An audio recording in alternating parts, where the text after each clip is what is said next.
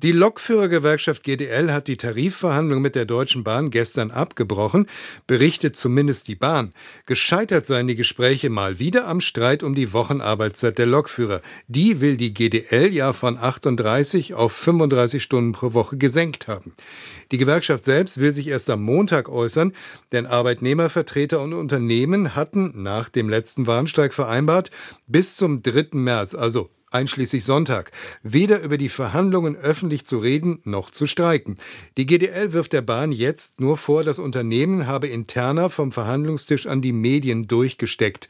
Wenn Reden mal wieder nicht funktioniert, könnte es wieder Streiks geben.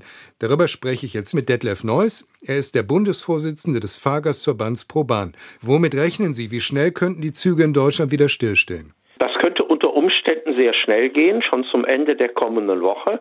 Das wollen wir natürlich nicht hoffen. Wir hoffen natürlich auch darauf, dass sich jetzt Beispiel auch die Politik mal ein bisschen stärker in diese Auseinandersetzung einbringt.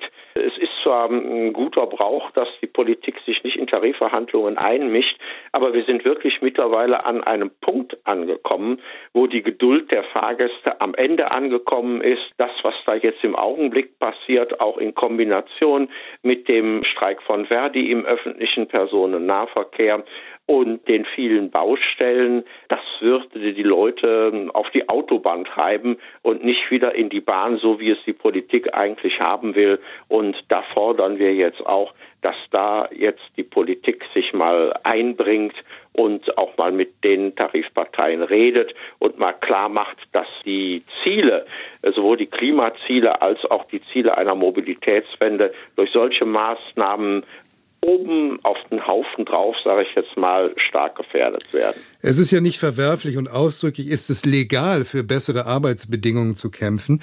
Wie sehr riskieren die Gewerkschaften aber jetzt gerade die Unterstützung der Gesellschaft? Also natürlich ist das vollkommen legal, das stellen wir auch nicht in Frage.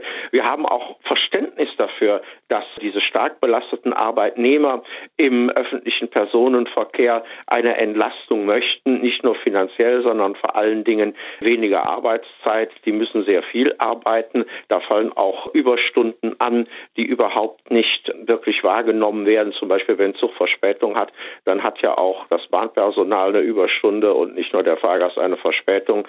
Aber im Augenblick, da büßen also die Gewerkschaften wirklich massiv an Zustimmung ein. Die Fahrgäste sind es einfach leid. Die haben schon Probleme genug. Und alle Fahrgäste sagen eigentlich, einigt euch jetzt endlich mal, denn das ist ein Zustand, der ist für uns nicht mehr ertragbar. Und gerade die Leute, die frisch ins Deutschlandticket eingestiegen sind, die steigen jetzt wieder aus, weil die sagen, das hat ja alles keinen Zweck. Es funktioniert ja nicht. Ihr Verband fordert eine Schlichtung.